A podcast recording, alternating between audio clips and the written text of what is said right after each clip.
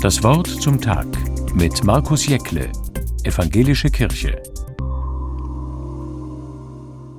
Ein Pfälzer sitzt auf dem Kalmit, dem höchsten Berg des Pfälzerwaldes, und schaut übers Land.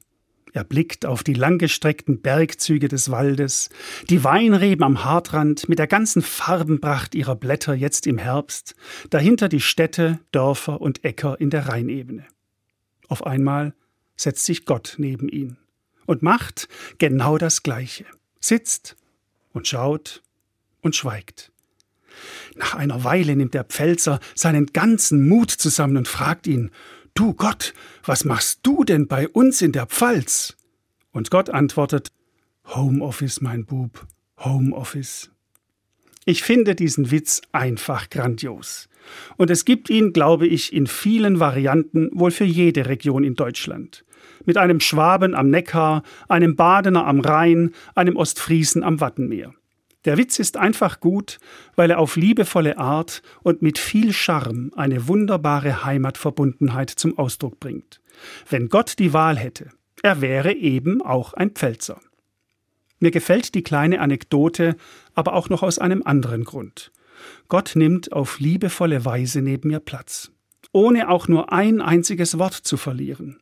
Er ist einfach da, nimmt Anteil an mir und meiner Welt, in der ich lebe. Er ist eben einen kostbaren Moment lang nicht irgendwo fernab in der Weite von All und Welt, sondern kommt zu mir, ist offensichtlich da zu Hause, wo ich bin. Das ist doch ein schöner Gedanke. Mir gefällt auch das stille Beisammensein von Gott und Mensch, im andächtigen Nebeneinander, beim Genießen von Land, Zeit und Leben. Und dann eine kurze Frage und eine kurze Antwort auf Du und Du. Das hat doch was.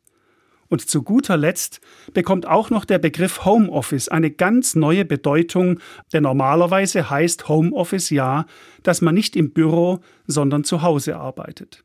Hier geht es aber nicht ums Arbeiten, sondern im Gegenteil um eine Auszeit von der Arbeit, ums Innehalten, Auftanken, die Zeit genießen, sich gütlich tun an der Schönheit einer Landschaft, eines Ortes und das Spüren einer tiefen Verbundenheit mit der Welt, ihren Menschen und mit Gott.